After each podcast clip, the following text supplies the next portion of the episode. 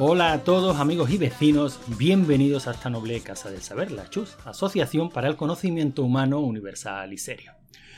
Eh, si algo nos gusta en esta casa, mm, casi por encima de cualquier otra cosa, es jugar a jueguecitos viejunos, juegos que ya ni, su- ni sus creadores quieren, ni sus creadores recuerdan. Y si hay un tío que posiblemente esté dedicando mm, más tiempo de su vida a algo tan inútil como hacer que estos jueguecitos viejos funcionen en casi cualquier cacharro, este es David Skywalker, que es el único que se ha apuntado al directo de esta noche. Hola David, ¿qué tal? Buenas. sí, sí. el- últimamente además estoy hasta con pillando, intentando pillarlo en MS2 Club, así que estoy a tope con, estoy a tope con todo. Intentando pillarnos, entiendo, eh, eh, eh, ponerte al día, ¿no? Con, los con los programas. Sí, porque hacía, no, no tanto con los programas, sino porque ya hacía muchos años que, que no tenía una MS2, o sea, tenía dos bots y todo ese rollo, pero eh, tocar un PC antiguo con MS2, ponerte a hacer discos de arranque para que funcionen los juegos, no sé si Esta- te- no estas, si cosas de, sueño. estas cosas de Javi, ¿no? Efectivamente, entonces pues eh, poco a poco ahí, ahí estoy poniéndome al día. Hombre, la idea es, bueno, yo la, la idea que tenía para esta charlita es porque, bueno, hace mucho que no hablamos de, de emulación. De emulación solo y exclusivamente. Prácticamente en todos los MS2 Club hablamos de emulación. Prácticamente es uno de los temas que salen recurrentemente en el canal de Telegram. La emulación está a la orden del día. Y tú, aparte de hundirle la vida a developers franceses y masacrar sin piedad cualquier proyecto que tenga que ver con páginas impresas en Astran, eh, otra de las cosas que te gusta muchísimo es el tema de la, emula- de la emulación. Sí. Es que, es que uno tiene que tener su hobby. No, sí, sí, sí. Una, una- no, Antonio, Antonio está bien. Una forma como otra cualquiera de, de esperar la muerte. sí. Y lo último, lo último que has hecho en base a la emulación es pillarte una Steam Deck, que digamos que es el cacharrito de moda. No sabemos cómo funciona esto. Sale el cacharrito de moda y automáticamente dos semanas después empiezan a salir los Steam Deck Killer. ¿no? El cacharrito que por supuesto Sí. es mejor que el, que el Steam Deck. Señal de que el Steam Deck algo ha hecho bien. Porque Sí, cuando, cuando se empieza a utilizar como referente, eh, esto es mejor que Steam Deck, esto llega donde Steam Deck no llega, esto tiene más batería que Steam Deck, esto tiene mejor pantalla que Steam Deck. O sea, en el momento que un cacharro se empieza a usar como referente, como elemento de, como base de la comparación, eh, es que algo ha hecho bien, ¿no? Y según te escuché en Jugar Maldito Jugar, tú estás bastante con- contento con el cacharrito. Sí, porque, a ver, la, la cosa empezó porque mm, admitieron el, el core de CPC en, el- en Steam. Entonces, eh, me comentó el que lleva el proyecto de LibRetro que uno de los objetivos era que si podíamos cada uno con el emulador darle soporte a Steam Deck para tal. Entonces, mm, cuando salió la oportunidad de, de pillarse la Steam Deck hace ya un año o algo así, pues nos pasaron también un poco la- las referencias un poco que teníamos que tener en cuenta y tal para que funcionara el em, en la Steam Deck y todo eso, porque la idea era certificarlo para que em, digamos que poner emulador en la Steam Deck fuera más o menos fácil y tal. Entonces, mm, pues bueno, tampoco hacía mucha falta que me insistieran para, para que me apuntara a la lista de espera de la Steam Deck, pero pero que, que, claro, pues fue también un poco la excusilla de, bueno, ya que estamos, pues.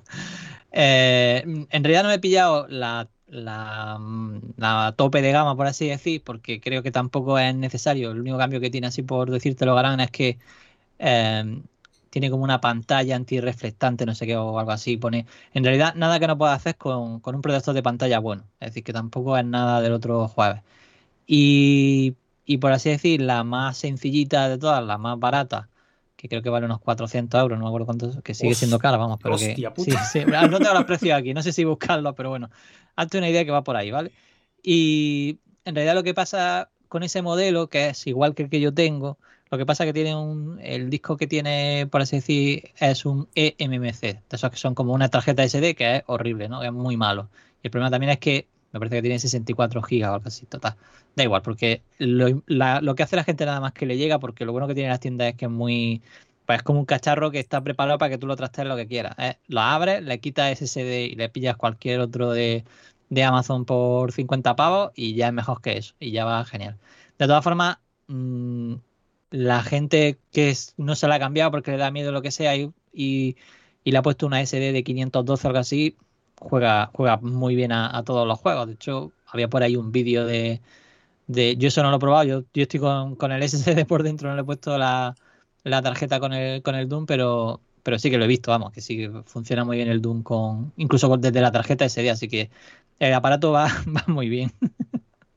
Va muy bien, entiendo que para los juegos de, de Steam, ¿no? O sea, lo que Steam tiene, y aparte Steam Deck, si no te entendí mal, cuando te escuché hablar de ella, lo que tiene dentro es un Linux. Sí, es una distro de Linux, una Arch, que mm, entiendo que sean, bueno, no sé si oficialmente hay algún comunicado, pero se han pasado a Arch porque el tema de los repositorios de Debian con cosas privadas y tal, intentar meter paquetes en Debian con, los talibanes que son en Debian, eh, cosas que son un poco privativas y demás, pues era un poco complicado. Entonces, lo que bueno que tiene Arch es que ellos han podido hacer su propio sabor de Linux, por así decir, como su propia distro muy personalizada.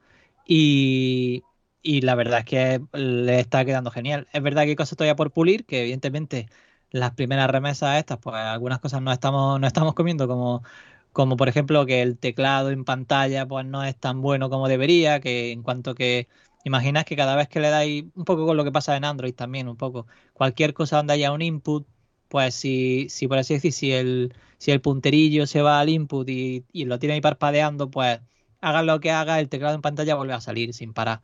Entonces, eso, eso, eso es un poco coñazo cuando quieres configurar algo, pero vamos, realmente es un PC con pantalla reducida, es decir, que tienes toda la libertad del mundo. De hecho, eh, la peña muy valiente coge e instala Windows ahí sin ningún problema, porque realmente eh, lo que te han preparado la gente de, de, Valve es como si fuera una imagen de una Raspberry Pi. No es, no es más complicado que una Raspberry Pi. tú puedes coger, le instalas lo que quieras y luego si quieres coger la imagen que está en la web de Valve, te la machacas la lo que tenga en la DES con, con, eh, con, la imagen que hay, es decir, digamos, un programista que se arranca y te dice, voy a machacarlo todo, pues haz lo que quieras, ¿no?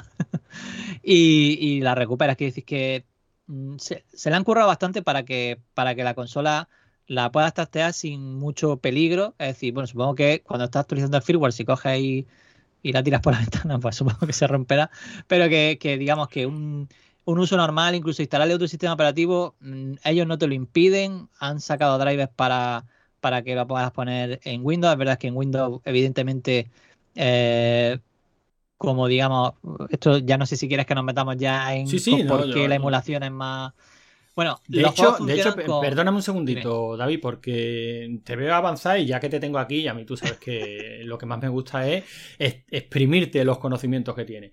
Yo, yo ya hace una, pues fácilmente 3, 4 años que, dejé el mundillo Linux.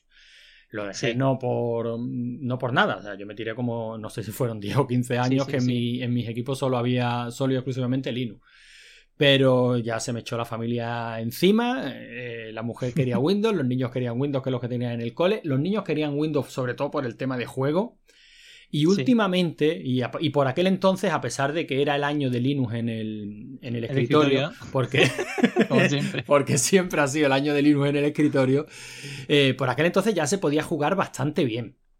Pero es que últimamente estoy escuchando machadas del estilo de que es que se juega mejor que si Proton es una maravilla, que si se está notando la pasta que está metiendo Valve ahí, que si ya hay juegos que van mejor en Windows que en, Linux a pesar de, o sea, en Linux que en Windows a pesar de que están ejecutándose a través de una especie de capa de, emulación, ¿no? Porque Proton es algo, algo de ese estilo, ¿no? Una capa intermedia que... Mm, claro, Proton es Windows. Entonces, mm, eh, ¿qué pasa? Que eh, para que se entienda, eh, lo que hace Wine es que cuando tú, imaginas que queremos pintar un rectángulo, imaginas que lo que te pide es quiero pintar un rectángulo en pantalla. Vale, pues tú, imagina, a la tira X se lo dices con. se lo dices en francés.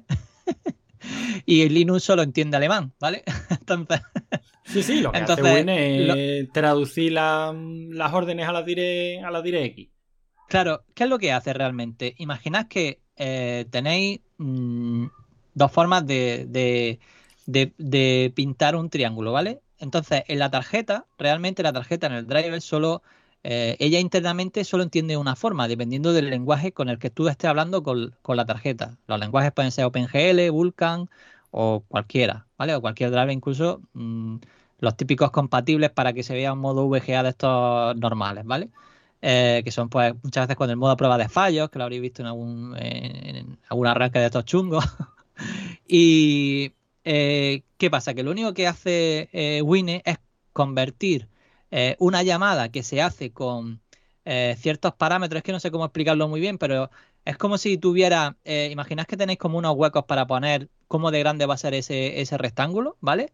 Y, cada, y cada API, cada, la API son cada uno de esos lenguajes, OpenGL, Vulkan o lo que sea, imaginad que lo ordena de forma diferente, ¿vale? Incluso que a lo mejor eh, una, una API entiende que el centro de, la pantalla es, eh, imaginad, pues justo vuestro centro de pantalla, pero la otra siempre está eh, pintando en una de las esquinas, ¿no? Entonces, ¿qué, ¿qué hace? Si tú quieres pintar un rectángulo en el centro de la pantalla con un driver, le dirás eh, mi posición es 0000 y el, y el rectángulo es de 2x2, imagina. Y, y en la otra tendrás que compensar que, que como está pintando a partir de una de las esquinas, pues le dice, bueno, pues resta la mitad de la pantalla y resta el alto de la pantalla, ¿no? No sé si más o menos me seguís, pero es como si fuera un juego de, de hundir la flota, ¿vale? En el que cuando tú quieres pintar una cosa, lo adaptas para eso. Entonces, ¿qué pasa? Que lo único que tienes que hacer para que eh, algo se pinte en, Linux con la capa de Wine es simplemente coger esa llamada que se hace a una función y tú le dices, vale, tú estás llamando a esta función, pues en realidad va a llamar a esta función específica de la NVIDIA que lo único que tengo que hacer es poner que esto que ponía un 2 es menos 20, ¿vale? Para que se, imaginas, para que se pinte en el centro de la pantalla. Pues eso es lo único que hace Wine, es decir, que lo único que hace es convertir esa llamada que se hace en la API de Windows a, una llamada eh, directa muchas veces al hardware. O lo que suele ser normal hoy día es que va a Vulkan. Que Vulkan lo bueno que tiene es que es una API brutal que ha preparado AMD y que aunque, aunque Nvidia eh, le, ha costado, le cogerla, pero, pero y además ya han liberado los drivers y tal. Es decir, hay un movimiento ahora, eh, lo harán. Eh, en este sentido de que mm, o sea que, por ejemplo, ha logrado, por poner un ejemplo, ¿no? Que el Elder Ring, que es el juego que han estado jugando, ya la verdad es que cada vez se escucha menos porque todo el mundo se la ha pasado, los que querían jugarlo ya se la han pasado. Sí, eso sí que ha sido una flor de un día, ¿no? O sea, no había nada, nada más que el del, Ring y un mes después parece que ya... bueno, hay gente que sigue jugando y sé que seguro que lo sigue disfrutando, pero que digamos ya el, ruido ya... Joder, hay, gente que sigue jugando a la Bahía del Crimen, David, ¿qué te voy a contar? Sí, alguna hay por ahí, sí. ya no sé qué te estaba diciendo. No, me estabas hablando, pero bueno, el caso es, me estabas explicando un poquillo así en profundidad. Que en, Windows eh, mucha gente se queja porque va mal, porque el, eh, digamos que, no va suave, que no va fino y tal, y lo pone en la Steam Deck y va genial. Sí, pero el tema es, Wine no deja de ser una capa intermedia, ¿no? O sea, yo recuerdo. No hay intermedia realmente. Eso es lo que te quería explicar, es que no es intermedia. O sea, lo único que hace es que coge la llamada que se hace a. Imagínate que tú quieres pintar una ventana, ¿vale? Que tú te quieres pintar una ventana de Windows, una ventana del explorador. ¿Qué es lo que hace Windows? Pues él lo que va haciendo es. Mm, tiene una. Eh, por así decir, tiene como una especie de API de dibujo en el que tú le vas diciendo. Eh, vaya, pues píntame una línea recta. Y ahora en la línea recta pinta un cuadrado azul de color no sé qué. Y dentro de ese cuadrado me pone Explorer, ¿no? Pues, ¿qué es lo que hace eh, Wine? Te coge esa llamada que pinta un cuadrado con la API de GDI, que es la que, por ejemplo, la que tenía eh, los Windows antiguos, y la convierte, imagínate, pues a una, a una llamada para de, la X, ¿no? Del escritorio de Linux, para que pinte un recuadrito con ese color. O sea que realmente lo único que hace es que convierte esa llamada, bueno, no es que la convierta, sino que cambia la llamada para que en lugar de apuntar a una API que no existe, la apunta a una que sí existe y con los parámetros que esa espera, que ella espera, ya está. O sea que realmente no es. Por eso Winning is not an emulator, por el nombre que tiene. Sí, sí, sí. Yo recuerdo todo ese tipo de. Y, recuerdo en su día haberme leído un montón de, artículos tratando de explicar todo esto. Es jodido, eh, es, jodido. Eh, es, casi tan jodido como explicar por qué, yo qué sé, la diferencia entre emular e implementar, ¿no? Esto que algunos insistís en que no tiene nada que ver y que para los que simplemente queremos jugar es lo mismo. os da igual.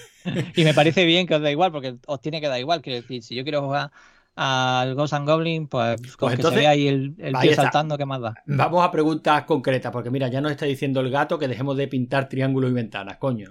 Esas Vale. son sus palabras. El tema Vale, es, eh, a fecha de hoy, ¿realmente se tiene, entiendo que no con todos, pero se tiene el mismo desempeño con un Linux y Wine que con un Windows? No, no, no, no. O sea, En eh, algunos casos es- concretos entiendo que sí, en otros entiendo que no y en otros directamente no funcionarán. Claro, o sea, eh, ¿qué es lo que ahora mismo, hoy día, no funciona para nada? Pues eh, todo lo que tenga que ver con los anti-cheat. Porque, digamos, como se, se pegan al kernel de Windows, cualquier cosa que no sea exactamente, imagínate, está, ellos cogen y, y comprueban que la DLL del no sé qué, pues sea tal, y que la DLL no sé cuánto sea tal. Entonces, cuando hacen esas comprobaciones en un Wine, evidentemente, pues tú puedes estar cambiando las llamadas, pero al final te las, te algunas te las, eh, algunas no las vas a pasar porque tú no tienes las DLL del mismo tamaño que las tiene Windows, ¿vale? Porque de hecho lo que se intenta es que esas DLL se pasan a eh, librerías internas de, de Linux que son las que convierten que el MCS4RV no sé qué punto DLL pues mm, vaya a la API de que sea de Linux, ¿vale? La que haga, yo que sé, que te quede en un fichero, da igual. Em, entonces, cuando uno de esos anti-cheat intenta, o sea, no puedes jugar al Fornite teóricamente. Lo que pasa es que llevan unos meses trabajando en los anti-cheat para que eso sí se pueda hacer. Entonces, ¿qué pasa? Ahora mismo hay muchos juegos que tienen anti-cheat que funcionan y otros que no. Los que funcionan es porque el desarrollador ha validado esas de esas librerías de Linux para que le digan, bueno, sí, si tiene esta, esta librería tal, tal, tal y tal, quiere decir que está funcionando bajo Proton y está todo, está todo correcto, ¿no? Pero hay otros que no han hecho esa validación, por así decir, porque esa validación no está en el tejado de, de Valve, está en el tejado del desarrollador que diga, vale, admitimos esta- estas librerías como, como legales, ¿no? Mientras que eso no pase, pues esos juegos no van a funcionar. Todo lo demás, hoy día, sí funciona. La verdad es que hay pocas cosas que hoy día no funcionen. Pero, eh, ¿qué pasa? Que si tú te instalas, o sea, si tú te coges y dices, bueno, pues yo entonces voy a trabajar con Photoshop, con el, eh, ¿cómo se llama ese de dibujo lineal? Como que el AutoCAD, ¿vale? Em, pues como eso no es un juego en sí, a lo mejor necesita algún parche específico, alguna cosa que la gente de Valve no te lo va a dar y tampoco va a estar en Proton. Seguramente funcione con haciendo algún experimento, sí, pero no va a ser, pum, le doy y funciona, no. Lo bueno que tiene Steam, por así decir, es que todos los juegos que ellos tienen y que están validados, incluso algunos muchos que no están validados, funcionan, eh, vamos, más sencillo que en Windows. Sí, pero no dejamos de estar como estábamos hace unos años, ¿no? Que yo recuerdo que si quería instalarme un, un juego en mi Linux, pues me tenía que ir al listado de Wine en los que estaban etiquetados. Este es Gold, este es Silver, este es Bronze. Y eso, que básicamente quería decir este juego. ah, inténtalo, que a lo mejor te funciona. Este funciona como la seda, o este funciona, pero igual te encuentras algún fallillo gráfico. Eso a fecha de hoy sigue pasando, ¿no? Eh, sí, lo que pasa es que hoy día. Mm, Hombre, a lo mejor que serán sí, menos el los grado que no funcionan. eh, efectivamente, ahora ya hay muchísimos menos. De hecho, por ejemplo, el otro día estuve mirando y digo, uy, voy a- me, me quiero pillarme Flight Simulator este nuevo y tal, y que me gustaría ver cómo va, porque estoy seguro que va a ir mejor en Linux que en Windows. Que la- yo recuerdo muchos amigos que se quejaron un montón de, que, de lo mal que le iba. Y, y pues eso, directamente estaba ya en Gold. O sea que juego como el Flight Simulator que, que muchas veces siempre daban mucho el coñazo. De hecho, yo decía, bueno, esto como funciona mal en Windows, seguro que el Linux ni va a tirar. Y que va, y, te, y está en Gold. Y está... O sea que, ¿qué cosas no funcionan? O recuerdo yo que, dan más problemas y tal. Pues a lo mejor muchas cosas de del 2000, de a lo mejor mm, juegos de estos que hacían cosas raras con, con Windows, muy, muy hack, ¿no? Muy para que conseguir que, que se viera cuando las DirectX todavía no funcionaban bien, pues todo eso seguramente pues algunos juegos de esos no funcionarán, pero si te vas a juegos de, sobre todo de los últimos 10 años, yo creo que todo funciona. ¿Qué pasa? Que muchos juegos, y ya volvemos un poco a las tiendas, muchos juegos te aparecen, por ejemplo, el Fallout, ¿no? El Fallout te aparece cuando tú lo pones en las tiendas, te aparece como que, eh, que no está validado. Pero que no está validado no quiere decir que no funcione, sino que eh, por una parte puede ser que el desarrollador eh, no lo haya probado y, y bueno, pues, y Steam no, no lo haya puesto como validado si el desarrollador no me ha dicho nada, pero también la comunidad puede validarlo. ¿Qué pasa? Que, que hay muchos juegos que necesitan, por ejemplo, eh, teclas o botones especiales o lo que sea. Entonces, pues si un juego necesita como una configuración especial para que funcione, si nadie ha hecho esa configuración, pues te aparece como, como que puede funcionar, pero tú sabrás, ¿no? O sea, si tú te puedes currar la configuración de botones y tal, porque es verdad que yo no tuve el mando ese de Steam eh, que sacaron con la parte esta táctil y tal, la locura esa que sacaron de, mando. Eh, y para mí ha sido una revolución el rollo este de la, de la, de la parte áctica esa y la, el rollo ese que he flipado bastante, de que lo bien que funciona el, eh, el de este táctil y tal. A ver si cuando nos veamos me la llevaré para que, para que, para que la pruebes. Hombre, claro, yo sé, te tengo, te la tengo que tocar la, la Steam Deck, eh, David. pues mira, nos dice, nos dice la ERTE que, y yo creo que parte de razón tiene, que bueno, tú estás comentando que algunos juegos del 2000 y tal seguramente den fallo, pero es que dice la ERTE que los del 2000 no funcionan ni en Windows. Efectivamente. De hecho, una de las cosas, por ejemplo, yo tengo, eh, mi cuñado es súper fan de los Gothic, no sé si los, los conoces, Gothic, que son como unos juegos de rol súper viejunos eh, pero así como rol y acción y tal, en 3D de la época del 2000 y tal, pues ese juego creo que no funciona desde Windows 7 me parece, o desde Windows Vista o algo así, ya no funcionaba. Y con una versión específica de Wine, que no sé si hoy día funcionará mejor o peor y tal, de hecho me suena que, que te pone como no válido en, en, Steam y tal, pero en realidad sí funciona con una versión de, de Wine con un parchecillo muy sencillo, ya te funciona el juego. Entonces, yo, por ejemplo, le tengo a mi cuñado le tengo puesto una versión de Winnie que se la tengo, está guardada ahí, compilada como estático y tal. Y cuando quiere jugar al juego, lo único que tiene que hacer es lo arranca con eso y funciona genial. dice el gato.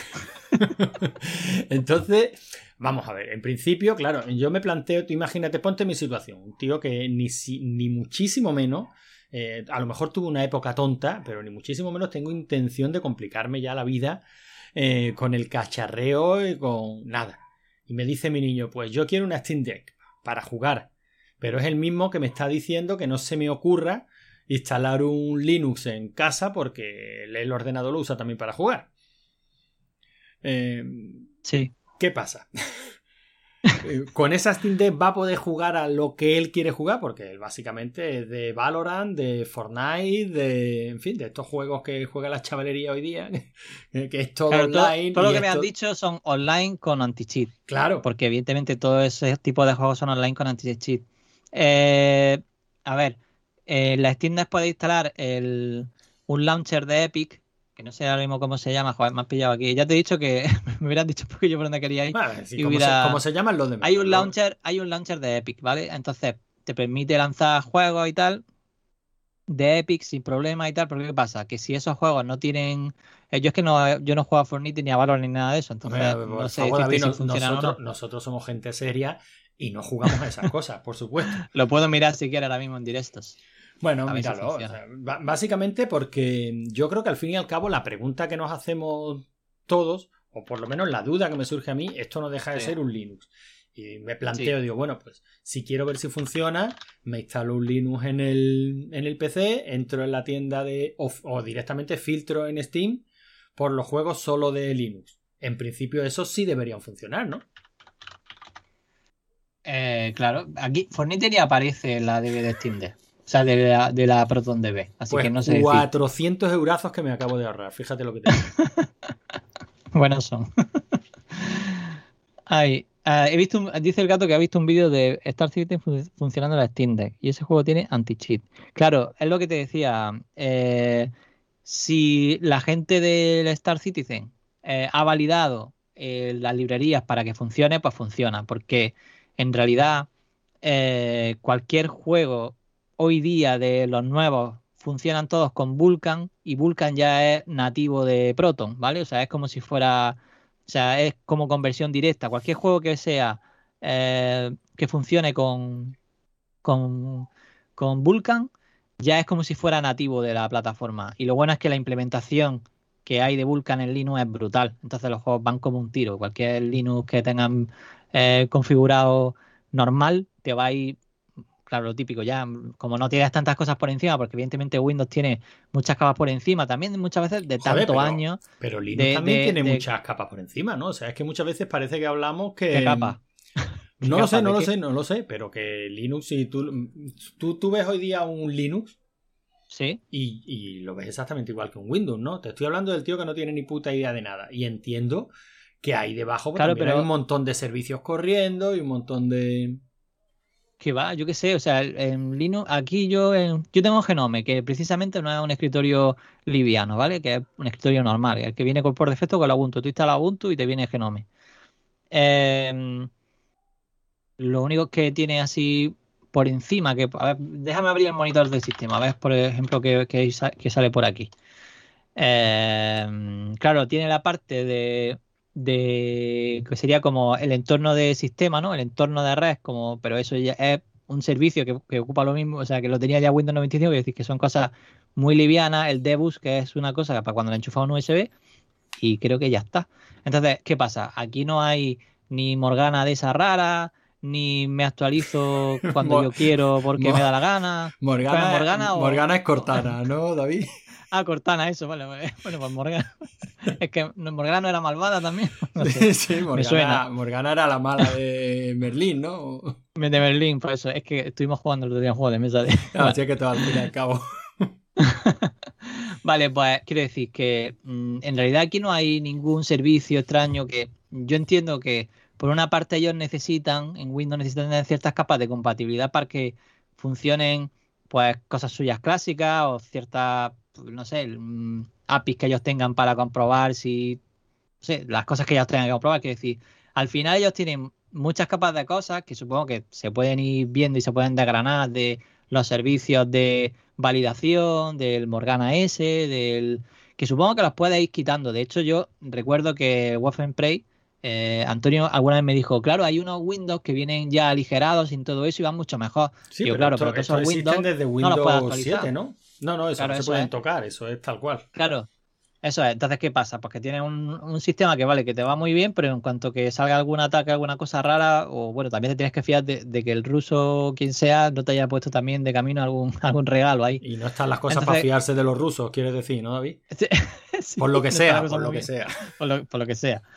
Y, a ver, al final eso hace que también, lo otro que te decía es que la, mm, al final los drivers, por ejemplo, que te preparan eh, ciertas marcas, eh, claro, no pueden, hablan con la API de Windows de una forma un poco, eh, o sea, tú no puedes saber exactamente cómo funcionan ciertas partes de Windows porque tienen, tienen una parte de propiedad. O sea, ellos te pueden decir, mira, tienes esta librería y tienes tal, o incluso a veces se comparte parte de código fuente del sistema, pero tú no puedes saber exactamente, ni incluso eh, depurar en tiempo real cómo está funcionando una llamada. Eso sí lo puede hacer el Linux. Y lo bueno que tiene eso es que al final tú haces una implementación mucho mejor de cualquier driver, si te lo ocurre, evidentemente, en Linux que en Windows. Entonces, ¿por qué funciona mejor el Elden Ring en esta mierda de maquinilla comparado con, con los ordenadores que yo he visto que teóricamente tienen una GeForce no sé qué, no sé cuánto y tal?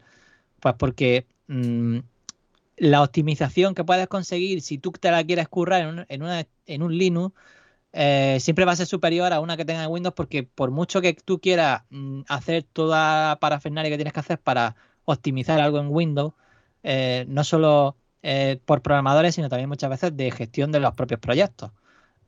Pues el Linux es gratis, por así decir, o sea, te, mm, solo lo que tienes que hacer es coger el kernel, te pones a currártelo y lo haces. Y en Windows, pues mm, muchas veces no lo puedes hacer. Entonces, para mí esa es la principal ventaja. Que no puedes jugar a juegos online de tal y no sé qué, pues yo, ¿qué quieres que te diga? Yo para esas cosas, personalmente lo del eh, juego de estos como Roblox y todas esas cosas, me parecen bien que mis hijos no, no lo toquen ni con un palo, ¿vale?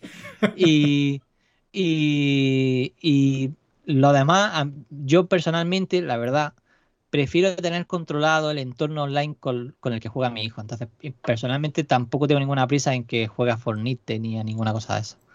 No, no, no, sí está claro que si eso fuera cuestión de elección personal, David, no. Pues no, Claro. no hay duda. El problema es que, por desgracia, vivimos en sociedad y al fin y al cabo tienes que estar haciendo concesiones continuamente, tal. De todas maneras, al margen de eso, o sea, si para mí es evidente, o sea, de hecho ya te digo, muchísimos años con Linux y seguiría con Linux si no fuera por la presión social, por llamarlo, por llamarlo así. Pero en esos tiempos yo sí recuerdo continuamente la, los artículos comparativos de por qué sigue siendo Windows mejor para jugar, por qué Windows mejor para jugar, por qué no sé qué. Las comparativas en Foroni de es que en Windows le saco 15 frames por segundo más que en Linux. Es que los drivers de eh, Nvidia para Linux son el horror de siempre. Claro, los, libres, ¿no? los propietarios mm, están un poquito mejor, pero son propietarios. Es que AMD en Linux da también todos los problemas del mundo. Esa es la percepción con la que yo me quedé de, Linux hace unos años. Y ahora no, ahora estoy escuchando bastante en el grupo de Telegram, tú me lo estás diciendo ahora mismo, que, que Linux, como dedican los recursos a aquello que vayas a hacer, que bueno, que ese siempre ha sido el mismo argumento, que era bastante más eficiente con los recursos, para cuando te lo curras, pues va infinitamente mejor que un, que un Windows. Y vale, yo me lo creo. Pero se lo está currando la gente como para que realmente marque la, diferencia. Que ahí está la cosa. Lo que se está moviendo ahora mismo, eh, la parte de juegos con la Steam Deck, es decir, lo que está abriendo, o sea, la caja de Pandora que está abriendo la, la Steam Deck se parece mucho. O sea, si ya lo abrió la Raspberry Pi, ¿vale? Si la Raspberry Pi vio que mucha gente que nunca había usado un Linux, ni se había planteado ni siquiera tocar algo así, ni, ni tal eh, la Raspberry Pi ha hecho que mucha gente toque por primera vez un Linux y se dé cuenta de que si una cosa está configurada, por ejemplo, lo bueno, que tiene Linux es que tú te puedes hacer una versión de Linux en el que si solo quieres jugar emuladores, cuando te arranque el sistema, eh, tú puedes directamente hacer que el sistema te arranque tu, sistema de juegos y tal y te pongas a jugar y, no tengas que pensar en, uy, me ha salido una actualización de no sé qué, ahora me ha cerrado el juego, me ha hecho no sé cuánto. Lo bueno que tiene eso es que lo puedes hacer y además lo puedes compartir libremente. ¿Con Windows lo puedes hacer? Claro, pero tiene todos los problemas de que es una cosa privada y que a lo mejor un día pasa algo que, que, no sabes por qué y a lo mejor no lo puedes ni arreglar. Lo bueno que tiene Linux es que aunque con que tenga alguien que sepa un poco de problemas, pues a lo mejor siempre te puede echar un cable. En Windows hay una caja cerrada que no sabes lo que hay. Entonces, para mí, lo que ha abierto la Steam que es pues, que hay un montón más de gente que ahora no solo usa la Raspberry Pi, que es un sistema eh, más pequeñito, más cerrado, con un propósito muchas veces que es único, ¿no? Que es, eh, eh, por ejemplo, ¿no? El, el, emuladores y tal. pues ahora la Steam Deck tiene hasta un escritorio en el que ellos ven que pueden hacer ciertas cosas. Es verdad que el escritorio ahora mismo cuando es porque es un botoncillo, ¿no? Le da cerrar y, y, mostrar el escritorio, ¿no? Y te arranca con un escritorio tragan con KDE para que la gente tampoco se vuelva muy loca. Es decir, KDE es una cosa muy parecida a, Windows, ¿no? tiene muchos menús y muchas cosas, no me como más parecida a Mac y KDE más parecida a Windows, ¿no? Por, decir, por, simplificarlo. Y pues ya han puesto KDE, eh, de hecho, mm, bastante bien configurado, todo muy, muy guay, muy sencillo con los menús también abajo a la derecha para que ninguno se vuelva loco diciendo, uy, ¿cómo que esto que está arriba? No sé qué, son estas cosas raras que me están poniendo, ¿no? Eh, es decir, la han puesto así un poco, eh, que recuerde un poco a Windows para que nadie se vuelva muy, muy, muy loco. Y yo creo que todo eso abre que más gente lo use y, al final será un beneficio para tanto para los que usamos eh, Linux como para los que os gusta jugar. Me está, me está diciendo David que el 2023 va a ser sin duda el, año, de Linux en el escritorio. pues, a ver, no, lo sé, pero la verdad es que pinta, pinta, o sea, por lo menos yo para mí que sabes que sigo en Linux, aunque muchas veces algún juego no pueda, no pueda jugar y tal, y, bueno, pues me da igual, pues ya jugaré cuando, cuando funcione, ¿no? Eh, será por juego. Y pues me da un bastante alegría porque porque creo que los pocos juegos que muchas veces me costaba mucho que funcionaran y tal, ahora hay una cantidad de movimiento y una cantidad de gente pendiente de que en cuanto que sale el juego X, como te he dicho, el Flight Simulator eh, que funcionaba regular y tal, que yo decía, bueno, esto ya verás tú, acaba, de salir en Steam, no va a funcionar en, en Proton ni, de broma. Y, joder, eh, a, los pocos días ya estaba en Gol. O sea que, que, no sé si es que fue lo que tardó la gente en probarlo o que directamente a lo mejor con algún parchecillo ya funcionó. Total, está muy bien lo ganado. La verdad es que personalmente creo que, que la Steam Deck tiene una curva de aprendizaje. Eh, si solo quieres usar Steam eh, y además lleva años usando Steam, que para mí es prácticamente nula, es decir, si tú has estado usando Steam, tienes juego en Steam y que entiendo que es al público que va dirigido la máquina, eh, no tienes que hacer nada. Eh, te baja el juego, incluso tiene un menú muy parecido. ¿Tienes la Switch, lo Eh, no, no, no la tengo. ¿No la tenéis? Vale, pues tiene un menú, por ejemplo, que tú, eh, la Switch tiene su disco duro, pero también tiene una, ranura para SD. Entonces, por ejemplo, tú puedes pasar juegos de la, de la SD al disco, del disco a la SD, con un menú muy sencillo en el que tú ves el juego y le dices eh, llevar el juego a la SD. O sea que es como muy sencillo. Muchas cosas, evidentemente, han hecho muy bien, han copiado todo lo que todas las buenas ideas que ha tenido Nintendo para, para, para la Switch. Por lo que han podido, la han copiado que me parece genial, porque decir, pues las cosas que funcionan, ¿para qué vas a reinventarlas? Esto funciona así, pues, y la gente lo entiende, pues vamos a hacerlo igual. A mí me parece muy bien. Yo, muy, o sea, yo el único defecto que le veo a las tiendas, aparte de que, no sé si sabes que hay algunos modelos en los que el ventilador suena mucho y tal. Bueno, pero eso entiendo que son, pero que eso, entiendo que son los, fallos típicos de las primeras... De las primeras remesas. De las primeras remesas, sí nos toca un poco hacer de beta tester, pero bueno, eh, a mí yo no tenía ningún el problema. Que se apunta a una lista de espera sabe que le va a tocar eso, vamos, no creo que, a nadie le pilla de nuevas ahora. Eso pasó con la Play, o sea, bueno, en total, que hay algunos modelos en el que el ventilador como que silba, tío. ¿Vale? Entonces cuando se pone a todo trapo, porque además el, driver de, digamos que el driver de AMD, eh, la, la APU que tiene la Steam Deck, tiene un fallo con la gestión de energía y el ventilador se pone un poco más fuerte de lo que debería. No sé si un poco o mucho, porque mm, como no he probado, eh, porque dicen que si lo que si instala eh, no sé qué parche ya te va mejor y tal, pero yo no me he puesto a trastear en ese, en ese tipo de modificar kernel ni nada de eso. Eh, como quiero usarla, no me la quiero, no la quiero, no te la quieres, no la quieres cargar tan pronto. Claro, es que tengo un par de partidas ya empezar de juego y no quiero ahora que se me pierdan las partidas. Entonces, no, estoy intentando trastear, pero sin, sin, sin, sin pasarme. Ah, seguramente este verano, cuando lleguen las vacaciones, las dos semanillas esas que cojo el PC y lo mando a la cochera, pues vamos, me la pongo a trastear a tope. pero vas a soltar el PC y vas a coger la Steam Deck.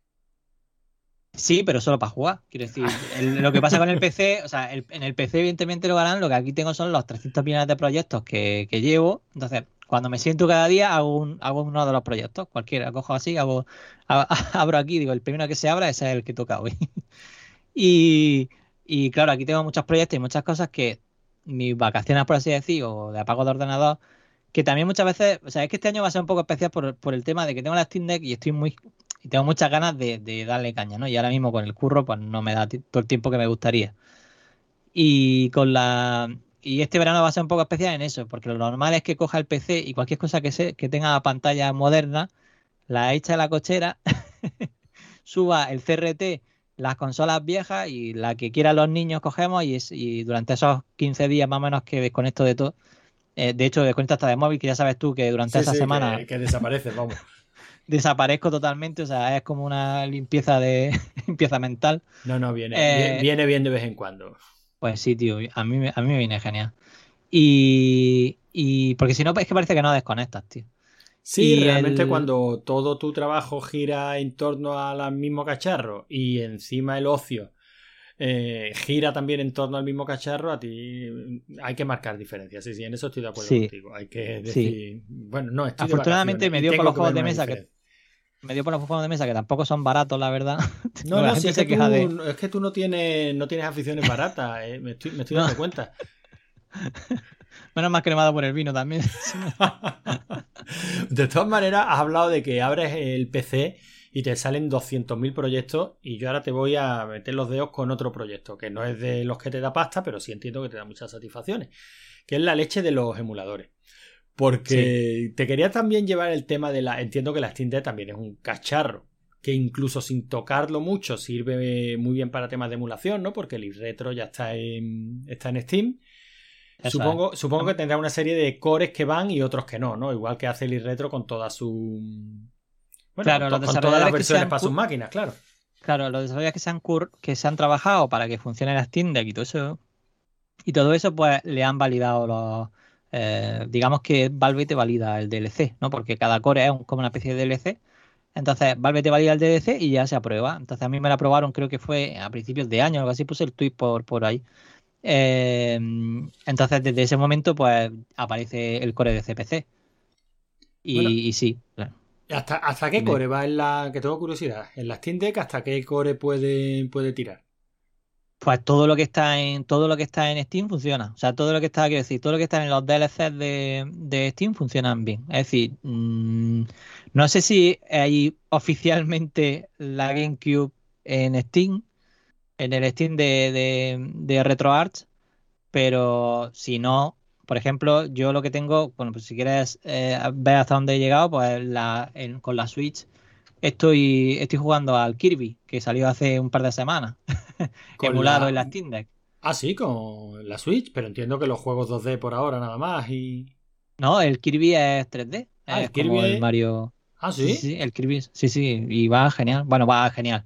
Va Bueno, a 45 frames, ¿vale? No Vamos va a a ver. 60. Yo, Pero bueno, Tú sabes, David, que para mí la referencia es el Castle Master, o sea, dos frames por segundo.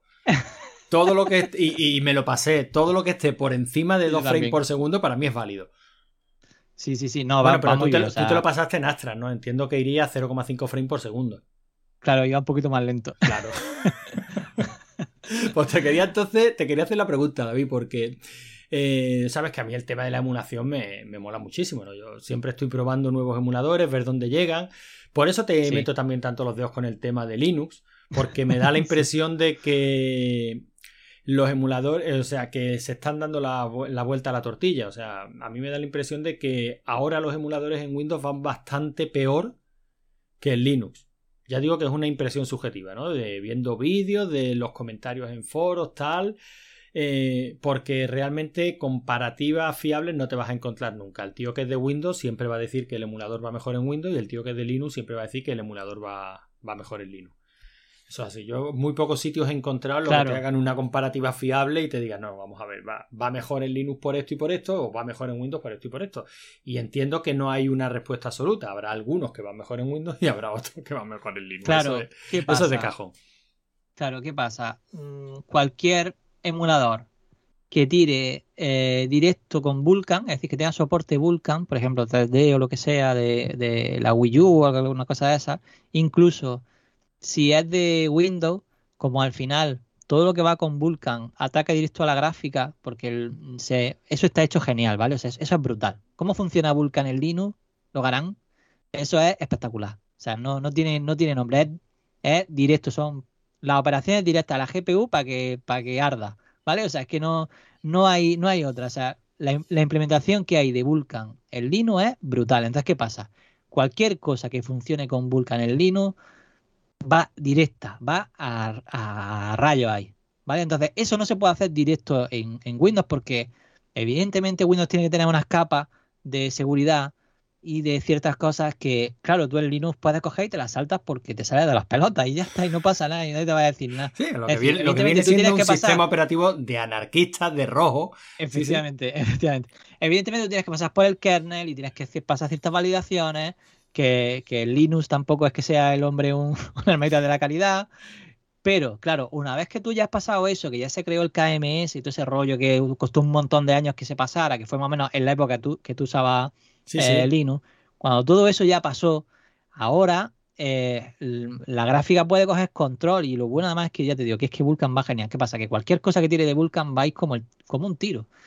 ¿Qué pasa? Un emulador que, por ejemplo, en Windows eh, tire de la API de Windows y en Linux tire de X11, pues seguramente va a ir peor en X11 que va a ir, que va a ir en, en Windows. En Windows va direct- directo a la API y esa API de Windows muy, eh, está muy optimizada, es muy antigua y va muy bien. Y la API de X11, pues es una API que se preparó para otras cosas como trabajo en red, que tú te pudieras abrir un escritorio de forma remota por red. Entonces tiene optimizaciones diferentes. Pero ¿qué pasa? Cuando lo único que se usa eso es para poner una- un cuadrado negro y todo lo demás es Vulkan, pues va como un tiro. Mm, No o sé si te que- contesto a la pregunta. No, no, no, pero- sí, sí, me has contestado muy bien. Aparte, entonces, hoy por hoy, eh, RetroArch, que por decir que es el emulador de referencia, va mejor en Linux que en Windows, ¿no? Claro, si tu gráfica depende del soporta core. Vulkan y el core, ahí iba, justo ahí iba, y el core también aprovecha Vulkan, pues va a ir genial. Eh, eh, o quizá como, como, como mínimo igualados, ¿vale? O sea, o sea, o no sé si decís como mínimo o como máximo, igualados, ¿no? Eh, pero, eh, pero cualquier cosa que tire de 3D con Vulkan optimiz y, y que, bueno, y cualquier emulador que tire por ahí va, te va a ir mucho mejor, porque ya te digo, es que ataca directo a la gráfica, es que, que es, No, pero ha, si- han cualquier sido muy brutales, gráfica- pero yo lo entiendo porque el objetivo de la gente de Valve era que pasara algo así, tener un sitio donde poder hacer eso. O sea, tener un sistema en el que pudieran hacer eso. Pero cualquier gráfica medianamente actual supongo que soportará Vulkan, ¿no? Vulkan, ¿no? Porque me dijiste que Nvidia también había Eso terminado pasando por el aro. es, eso es, efectivamente. Mm, Bueno, pues mira, curioso. Eh. Y ahora ya viene la pregunta. Ver, Entiendo que el, el desarrollo de emuladores de máquinas nuevas, de hecho hace poco, eh, hace muy poquito, me sal- ni siquiera pinché, ¿no? Porque como estoy hasta los huevos de clickbait y todo es clickbait, pero Sí. por lo menos ya sí vi la noticia de, ni, ni me acuerdo el nombre, pero un emulador de Play 4 y Play 5. Juan, Eso yo mm, probarlo no lo he probado, así que no te puedo decir. Pero también, Sé- te ha- sé ta- que- ta- también has escuchado la noticia o has visto la noticia, ¿no?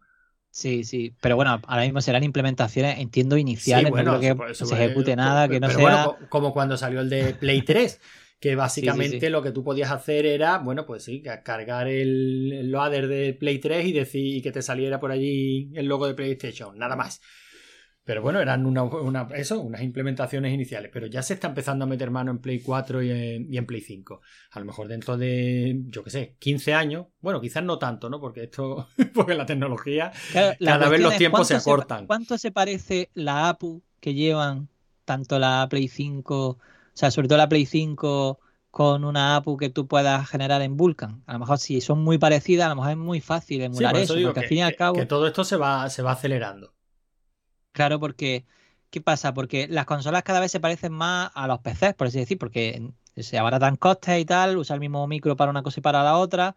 Lo que pasa es que una tiene un SDK, otro tiene otro. Y es lo que te decía, tú lo que tienes es una especie de sistema en el que tú puedes atacar directamente la gráfica.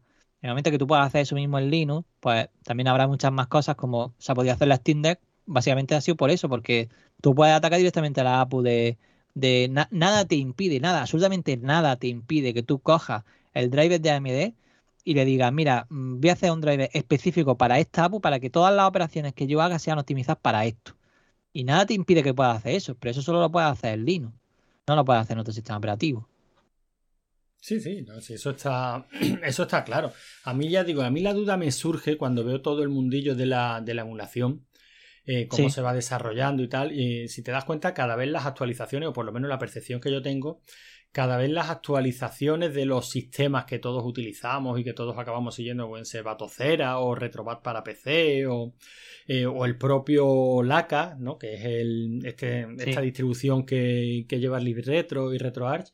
A mí me da la impresión de que ya todas las actualizaciones, por lo menos de cierta máquina hacia atrás, de Play 1 hacia atrás, digamos, o incluso de Nintendo 64, incluso de Dreamcast hacia atrás, me da la impresión de que son actualizaciones mm, o estéticas o entorno o, o relativas al entorno. O sea, Batocera cada vez incluye más funciones, ¿no? Que tú puedas Sí. ver los manuales eh, desde Emulation Station, que tú puedas actualizar, o sea, cosas muy curiosas, muy bonitas de ver, que mejoran la experiencia, pero yo recuerdo que no hace demasiado uno estaba al tanto de las actualizaciones de los cores. Porque era, digamos, no crítico, pero sí Sí, que un juego nuevo funcionaba, ¿no? Exacto, Este pero- juego nuevo que antes no funcionaba, ahora funciona. Pero ahora mismo ¿no? me da la impresión de que todo eso ya está más que superado, ¿no? O sea, mm, cuando veo proyectos como el Retro Virtual Machine que sigue avanzando, o bueno, tu propio emulador de Amstrad que se sigue sacando versiones nuevas, ¿qué queda por hacer? Sí. Uf, pues queda Porque, mogollón, lo porque verán. está- porque estamos Queda hablando de máquinas de, te lo pregunto sinceramente, ¿eh? no, no Sí, trato, sí, sí. porque yo entiendo, yo, coño, estamos hablando de máquinas de hace 30, 35 años y que están emuladas desde hace 25, ¿no? Sí. Mira, te voy a decir, eh, eh, nos hemos, llevamos un mesecillo, más o menos, un mes, mes y medio quizá, trabajando en una especie de eh, pack de que se va a llamar parecido a no intro, pero de Astran CPC, ¿vale? De, como una especie de no intro, eh, pero de juegos de Astran, porque ¿qué problema hay? Que eh, el no CPC, no sé qué, es decir, la otra, el TOSEC de CPC y todo ese tema, eh, son hechos por gente que realmente no conoce la plataforma. muchas veces meten, meten juegos que no funcionan bien, que no están correctos, que muchas veces tienen crack o el crack rompe el juego o a veces por ponerte una vida infinita eh, tienes que darle a una tecla que en el juego original no tendrías que, tocar. Entonces hemos hecho una especie de, de no intro que se llama eh, Client CPC, ¿vale? Client CPC DB, en el que eh, la idea es justo esa, es que los juegos sean versiones funcionales, o sea, hemos probado como unos 5.000 juegos, me, ha, estado ayudando Morgó, porque si yo solo me hubiera, si me hubiera ido la pinza, ¿vale? la hemos hecho un poco a media y, fíjate, mira, de los, de los 5.000 juegos que hemos probado, te voy a decir ahora mismo, porque lo que he hecho es que he separado los que funcionan, o sea, los que son 100% funcionales, y los que ahora mismo tienen fallos. Incluso el juego no carga o da algún problema o eh, no se ve bien o alguna cosa de esa, ¿vale? Esto es el Caprice, que es un emulador que tiene, pues no sé cuántos años tendrá el Caprice, como un 30, no sé. Sí, sí, sí, yo lo, vengo, lo vengo usando de, toda la vida, sí, sí.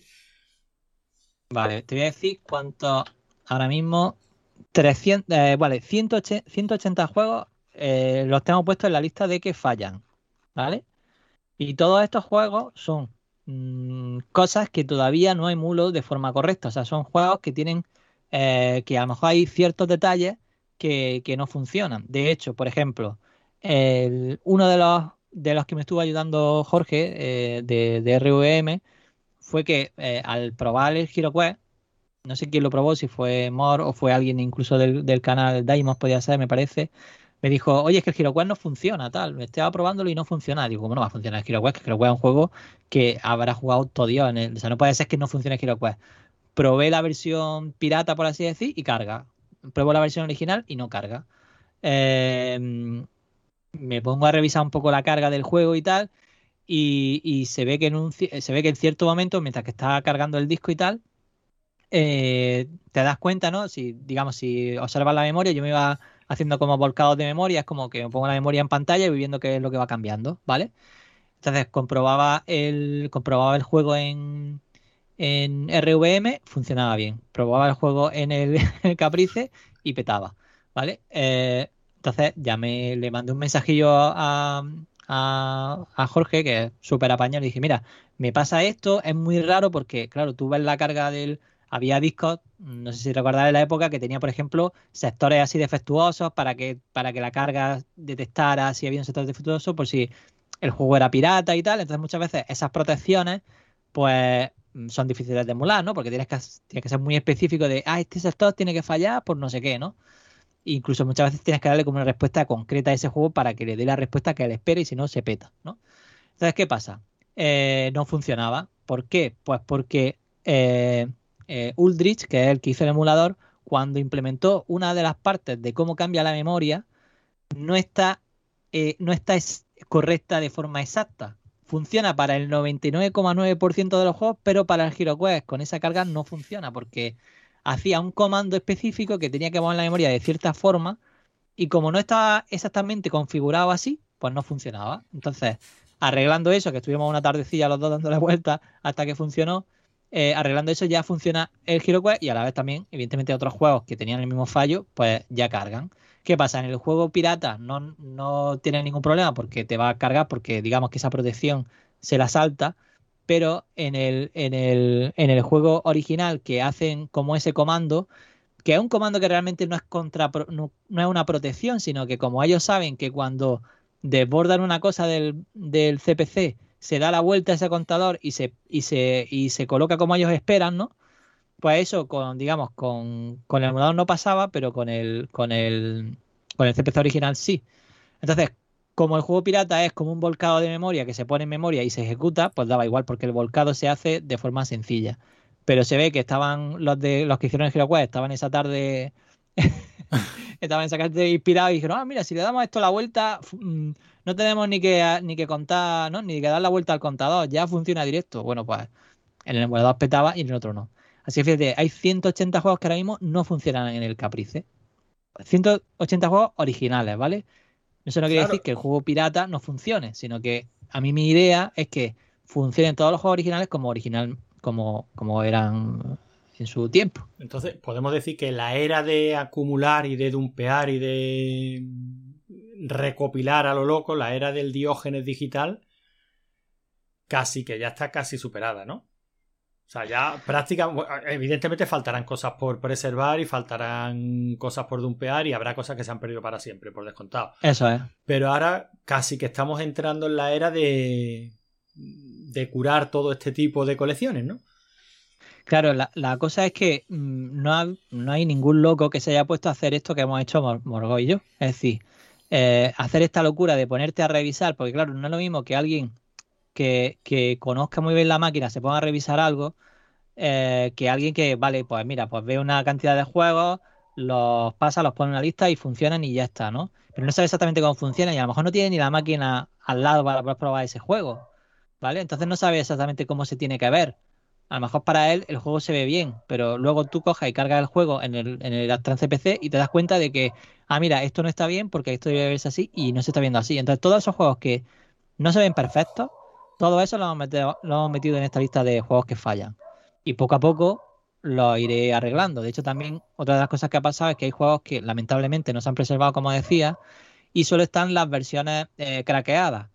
Pero los juegos con versiones craqueadas que, eh, que no hay otra versión posible en la que jugar, lo que estoy haciendo es que si el crack eh, tiene una intro, se la estoy quitando para que el juego cargue como originalmente cargaba, porque muchas veces eso pasa con los juegos que solo salieron, por ejemplo, en cinta y que no salieron en disco. En, en este Spectrum sí que es más normal que haya muchos juegos en cinta y tal, pero en Astran casi todos los juegos salían en disco y era lo raro eran los primeros juegos las primeras remesas del 464, de Astran CPC este que era de cassette, que había juegos que solo salieron en cinta y ya está. Entonces, claro, el, en el emulador de Astran CPC, como la parte de cinta no se puede acelerar como se hace en el Spectrum, ¿no? Que se hace una especie de emulación de cómo funciona la cinta para que cargue rápido, ¿no? Eso no se puede hacer en el CPC.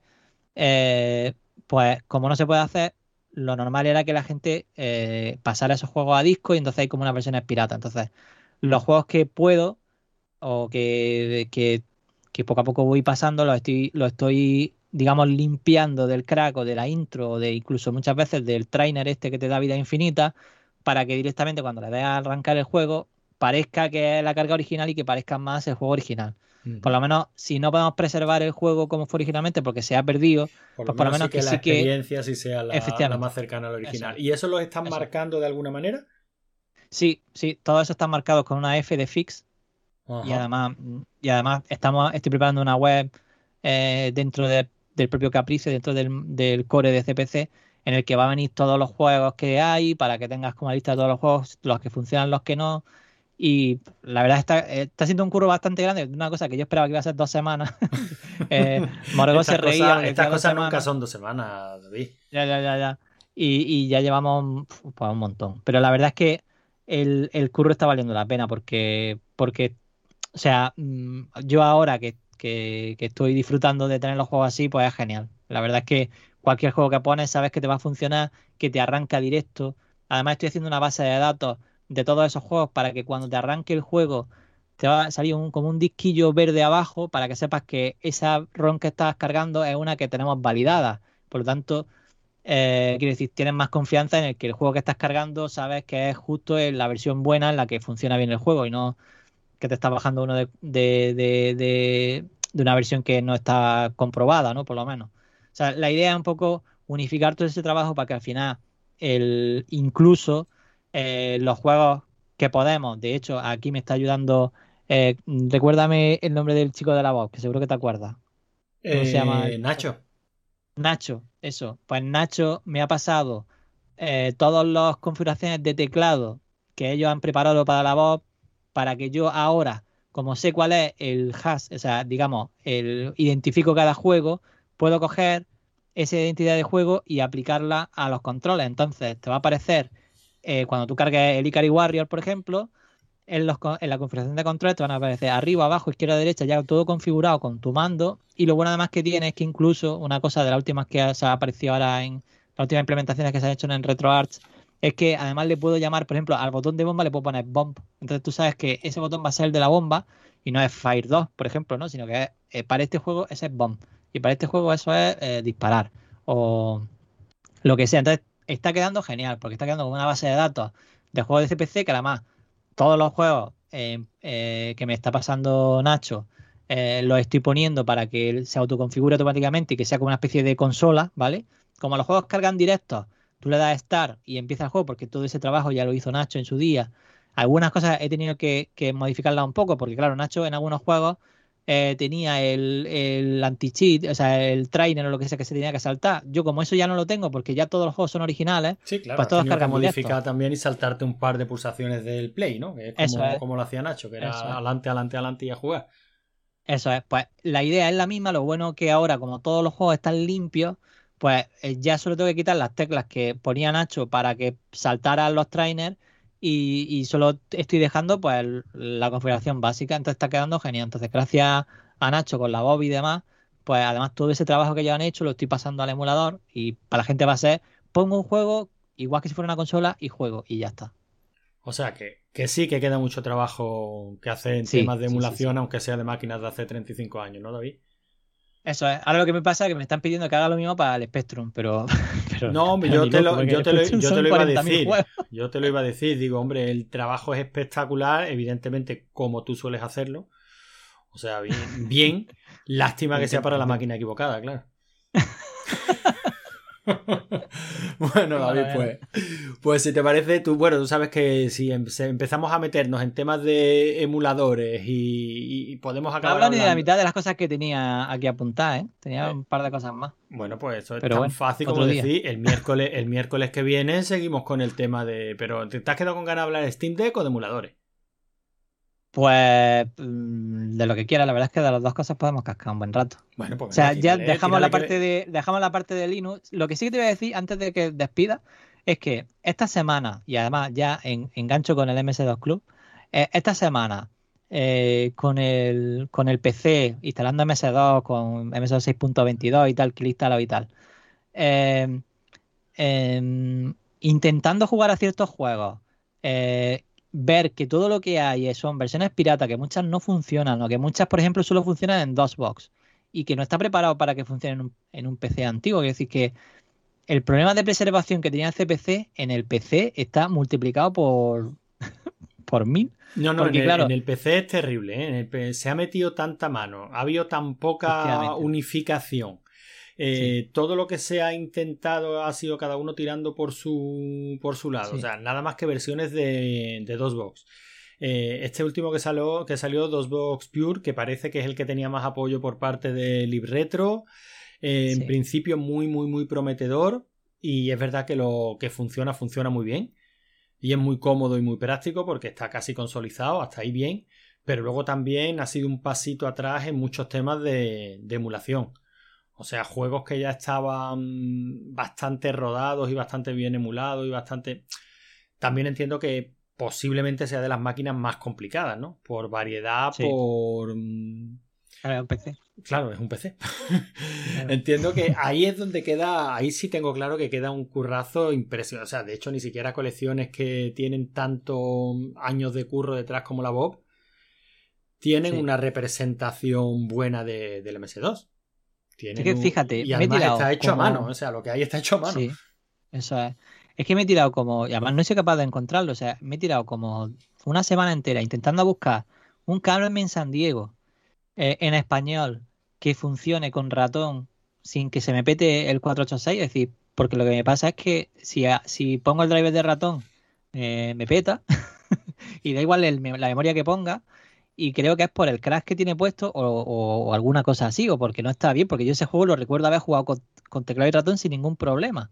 Entonces, algo tiene la versión que tenemos hoy día del Carmen San Diego en castellano y, y- no sé qué es, pero no la encuentro por ningún otro sitio. En inglés sí que hay más versiones y más cosas y tal, pero claro, no me voy a poner ahora a hacer un parche para un juego de tal, no, no me voy a volver loco ahora con eso. o sea No, que, el, el no tema sé, la verdad es que me he visto que, que está fatal y ha sido un poco una pena porque he cogido mucha ilusión eh, el 486, de hecho lo tengo aquí al ladito y, y le estoy dando mucho cariño estos días, pero me estoy encontrando que para, para intentar tener una coleccioncilla de los juegos que yo jugaba y tal, funcional, está siendo un drama, ¿eh? Pero el tema, David, es que. mm, Vamos a ver. Es que estamos hablando de un caso muy, muy concreto, muy específico y que cada vez lo va a ser más. que es el tema de, o sea, la gente, por lo menos la percepción que yo tengo y todo este tipo de colecciones, y de eso tiene mucha culpa la Raspberry Pi y todo el camino que abrió, porque luego todo lo que ha salido después de estas máquinas mm, eh, tipo Steam Deck o en versiones más baratitas, tipo PSP o tipo para emular, todo este tipo de máquinas chinas para emular, han seguido esa ruta ¿no? que inició la, la Raspberry Pi con el Emulation Station y eh, esa es la gente que en todo caso puede tener un cierto interés en que se preserve un juego de MS2 pero de la forma en la que lo hace el DOSBox Pure. O sea, lo más sencillo posible y lo más consolidado posible. Eh, conseguir una réplica del juego funcional, o sea, que sea una preservación buena de un juego para poder ejecutarlo en la máquina real y además hablando de PC, que no es la máquina real, sino una de las infinitas posibilidades de máquinas reales.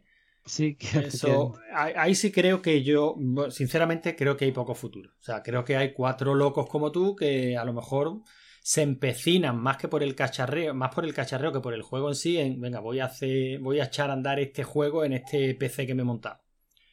Eso es. Pero ahí no. Claro, pero yo, al ver al, a mí me ha animado Cal. O sea, yo a ver lo que tenía montado Cal es lo que me ha ido poco a poco claro, animando, si es que buscando, a no sé Cal qué, no tal. se le puede hacer caso. ya, ya, pero lo descubrí tarde. no, pero eh, yo no tengo tanto espacio como Cal, que Cal tiene una mesa enorme que le caben ocho monitores allí puestos. mm, Por, por, por dos partes, de hecho, creo que la mesa por un lado y por otro.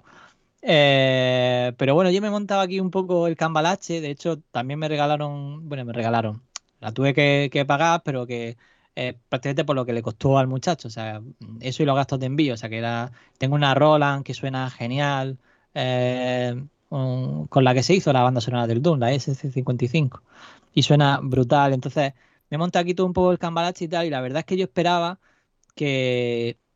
Que no sé, yo es que claro, hacía muchos años, o sea, yo desde que dejé Dan Twin, que fue hace, pues, no sé, en el 2002 o algo así, yo no he tocado nada más de MS2 excepto DOSBox. Entonces, claro, el problema es ese, que eh, tú juegas el juego en DOSBox y funciona, pero claro, en una máquina real, pues a lo mejor eso tiene puesto algún parche para que funcione en DOSBox, pero en tu máquina real, mm, cuando intentas hacer esa llamada a esa IRQ de no sé no sé cuánto, se hace un lío y peta.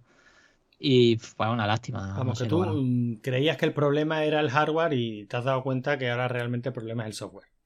Sí, y que no hay otro loco, evidentemente, que sobre todo que No, se claro, pongan a es que preservar ti- cosas en español, porque claro, el- en inglés sí que tiene el Carmen Sandiego en inglés, pero claro, yo mi idea era jugarlo con los niños eh, al Carmen Sandiego y, y con problemas como tengo la enciclopedia porque la tenía de la estancia PC y es la misma, pues, pues eso, pues jugarla con ellos y tal, y a la vez que yo sé que le iba a hacer ilusión a- al, al grande, porque le enseñó un poco el juego y le gustó, y dice, ah, pues qué chulo, tal, no sé qué, vamos aquí vinando las cosas, digo, sí, sí, no podemos verla en Wikipedia, digo, no, no.